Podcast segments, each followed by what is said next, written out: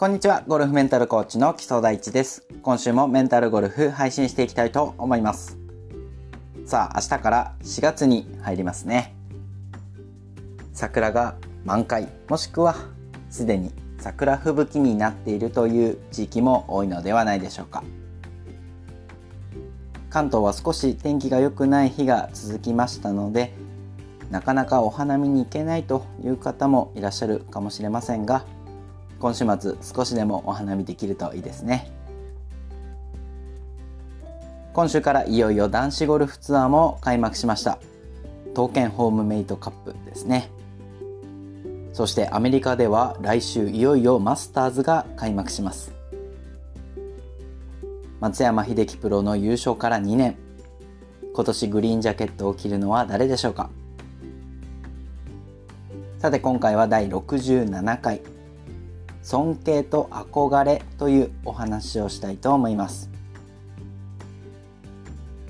先週盛り上がった WBC ワールドベースボールクラシックが終わりましたが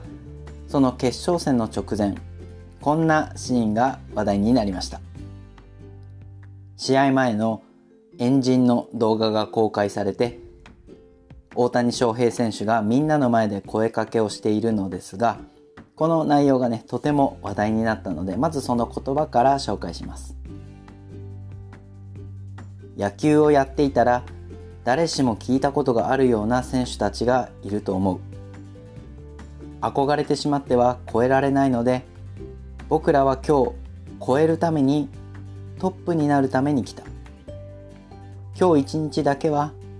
彼らの憧れを捨てて勝つことだけ考えていきましょう。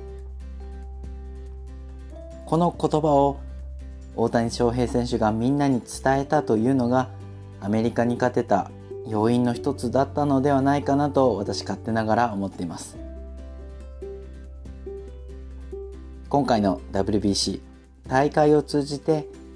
相手へのリスペクトがとても目立った大会だったと思ってます。負けた後もチーム全員で相手を称えるチェコ代表だったり準決勝で敗れたメキシコや決勝で敗れたアメリカの監督のコメントを聞いていても本当に対戦相手へのリスペクトつまり尊敬の気持ちが前面に出ていたなという気がします。もちろん侍ジャパンの皆さんも同じ尊敬の思いを持って野球をされていたのだと思います。一方で尊敬と似た言葉、まあ、似ていると言ったらいいですかね。似た言葉に憧れという言葉がありますね。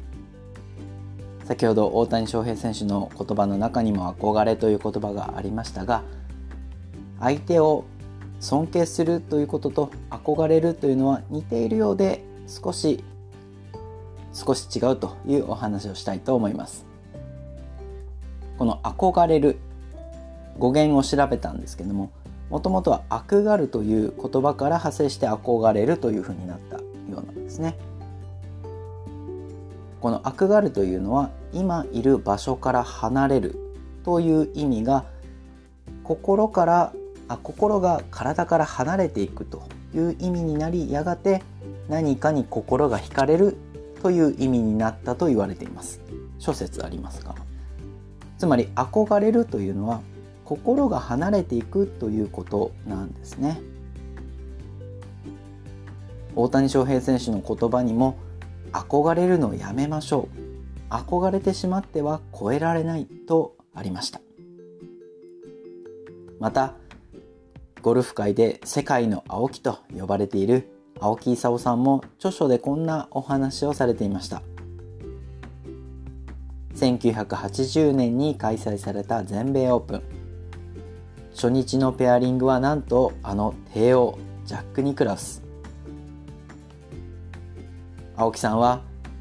あいつだって同じ人間じゃないかと自分に言い聞かせて俺は俺のゴルフをやるだけだと考えていたそうです。